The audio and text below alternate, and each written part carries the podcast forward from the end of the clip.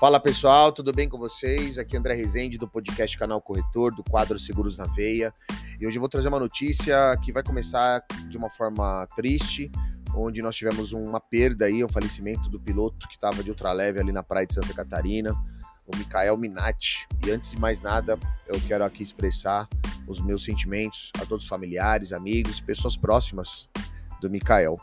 E eu recebi, gente, essa mensagem no direct das minhas redes sociais de uma corretora falando, né, da fatalidade, que se eu pudesse fazer algum conteúdo sobre isso, para poder trazer clareza, conscientizar.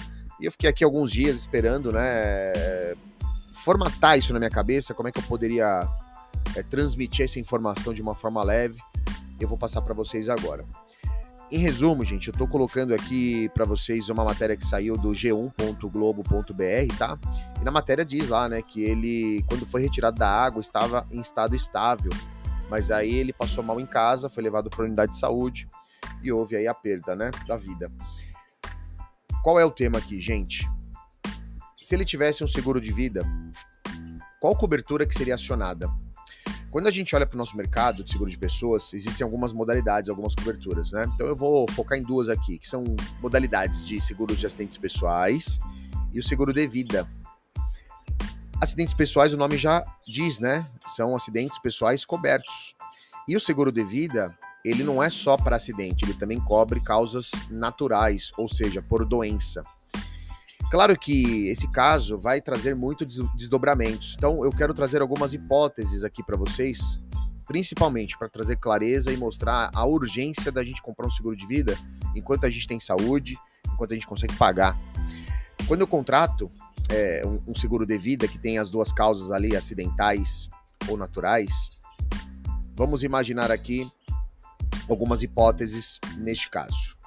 Se for constatado que o falecimento dele teve uma relação direta com a queda, quando chegar na seguradora para abrir lá o sinistro, né, abrir o processo, provavelmente a seguradora vai abrir esse processo na cobertura de morte acidental, porque o que causou tudo aquilo foi um acidente, foi a queda do ultraleve. Porém, se for constatado que não teve uma relação direta, que foram causas naturais, alguma doença eventualmente ali, ela vai enquadrar provavelmente a morte natural. Por isso, a importância de se contratar o seguro de vida inicialmente e não o seguro de acidentes pessoais. Eu trago isso, gente, porque o nosso mercado ainda tem muitas empresas que vendem seguro de vida, só que no final do dia, quando vem na policy, vem só a cobertura de acidentes pessoais. Cuidado com isso, tá bom?